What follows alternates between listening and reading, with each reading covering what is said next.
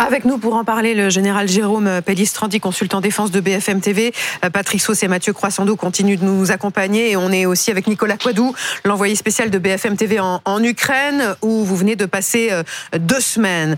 Euh, hier soir, donc à l'issue de cette conférence de soutien à l'Ukraine qui était organisée à Paris, Emmanuel Macron a donc eu ces mots sur un, éventuel déploiement de troupes occidentales en Ukraine pour aider Kiev. C'est une hypothèse qui n'est pas exclue, dit le président. Écoutez-le.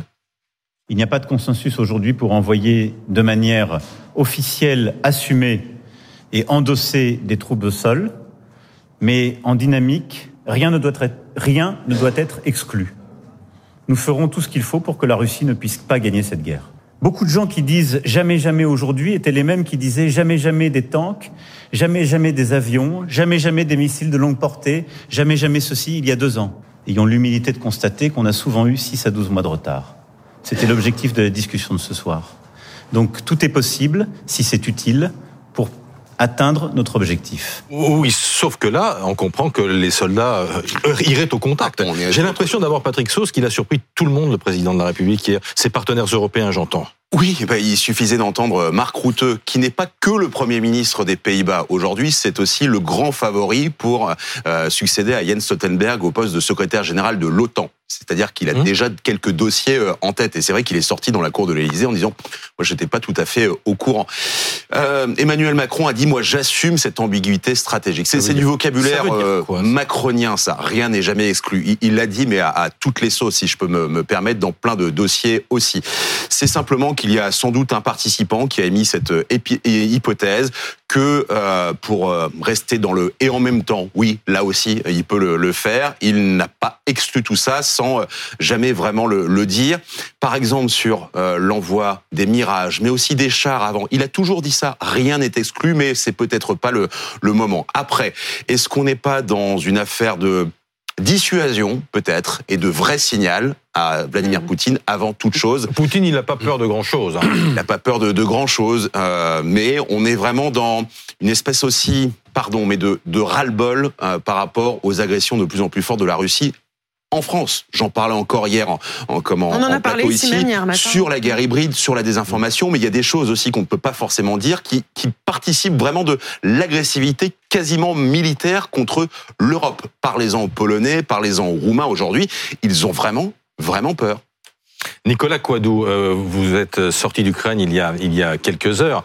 Est-ce que ce, ce genre de réponse serait en fait une réponse aux difficultés majeures rencontrées par l'Ukraine depuis plusieurs semaines maintenant face aux Russes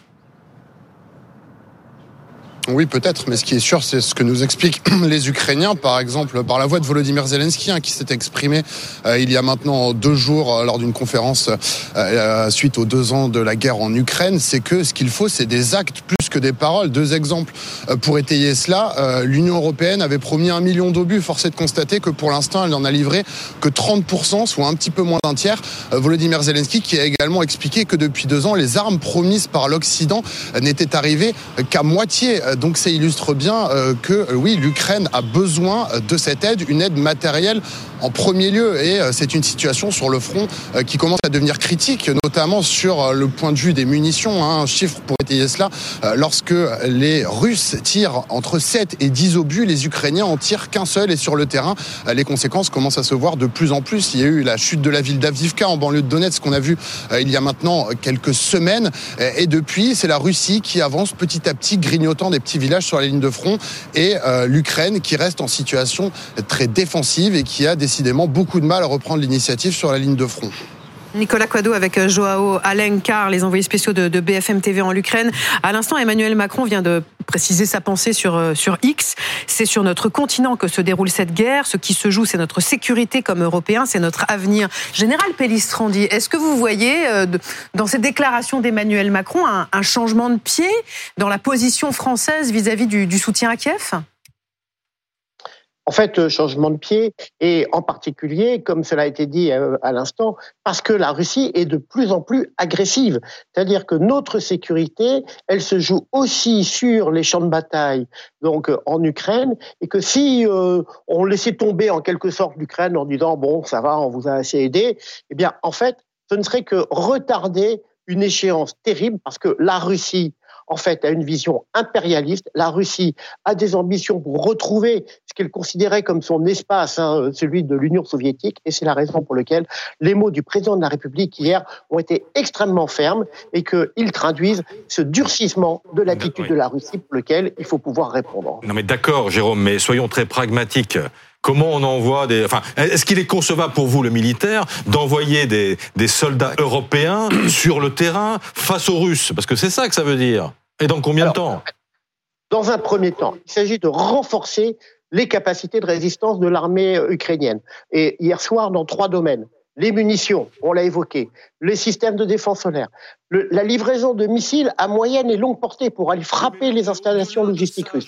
Donc il y a tous ces efforts. De ça il faut augmenter. Et puis peut-être, effectivement, peut-être qu'il y aura d'autres types d'actions. C'est ce que euh, l'ambiguïté stratégique dont parle le, le président, c'est peut-être davantage de renseignements, davantage de guerre électronique, en tout cas pour empêcher la Russie de progresser. On verra comment cela se traduira dans les, les mois à venir, mais on voit bien qu'il faut prendre le relais notamment des États-Unis et que donc on est monté en gradation. Il ne faut pas oublier que Moscou a aussi un objectif, c'est déstabiliser les Jeux Olympiques de Paris et que si on hein, et ben, euh, ça se passera mal.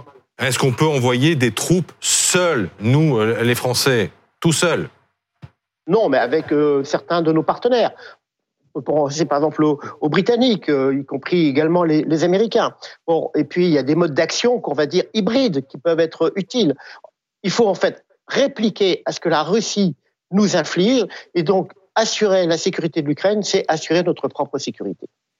Mathieu, pas de consensus, hein, c'est ce qu'a dit aussi Emmanuel Macron hier soir. Il n'y a pas de consensus entre les, les alliés européens sur, euh, sur cette hypothèse d'envoi de troupes? Non, mais il faut savoir qu'Emmanuel Macron, il y a quelque chose qui a changé. Euh, euh, quand on a écouté euh, la conférence de presse qu'il a donnée avec Volodymyr Zelensky, c'était il y a 15 jours, il a signalé que le contexte avait changé. Il a signalé que une nouvelle phase s'ouvre, ce sont ses mots. Hein. La Russie, tout particulièrement ces derniers mois, accumule et durcit toutes les postures agressives, pas seulement face à l'Ukraine, mais aussi contre nous. Cette intensification nécessite un sursaut collectif, c'est ce que disait le président.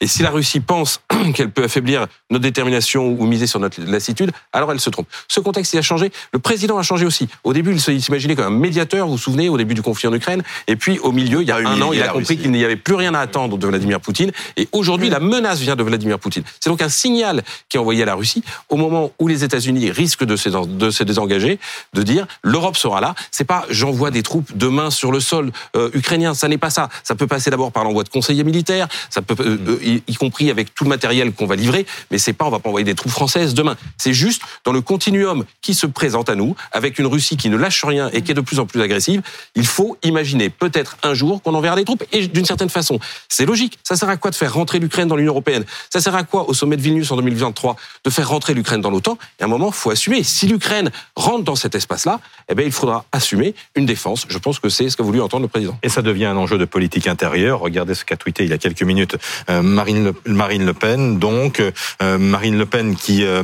Peut-on voir le tweet? Voilà, on va le lire avec vous. Je ne sais pas si chacun se rend compte de la gravité d'une telle déclaration. Emmanuel Macron joue au chef de guerre, mais c'est la vie de nos enfants dont il parle avec autant d'insouciance, c'est la paix ou la guerre dans notre pays dont il s'agit. Oui, ça n'est pas très étonnant. Jean-Luc Jean, Jean Mélenchon, lui aussi, a réagi en, de folie. Par, par, par, dans un tweet en parlant de folie. Ce sont deux partis qui étaient quand même plutôt pro-russes, vous vous souvenez, et qui n'ont jamais euh, vraiment été enclins à ce qu'on accueille euh, l'Ukraine. Euh, plus loin, pardon, Mathieu, mais en, en parlant, il est plus que temps de négocier avec des clauses de sécurité mutuelle il va beaucoup plus loin. Ah Jean-Luc Jean Mélenchon, en disant il... il faut penser aux garanties de sécurité russes. Et, Jean-Luc Mélenchon, il demande la capitulation de l'Ukraine, tout simplement. Ah bah, C'est-à-dire qu'à partir du moment où on négocie la paix aujourd'hui, ça veut dire que l'Ukraine capitule.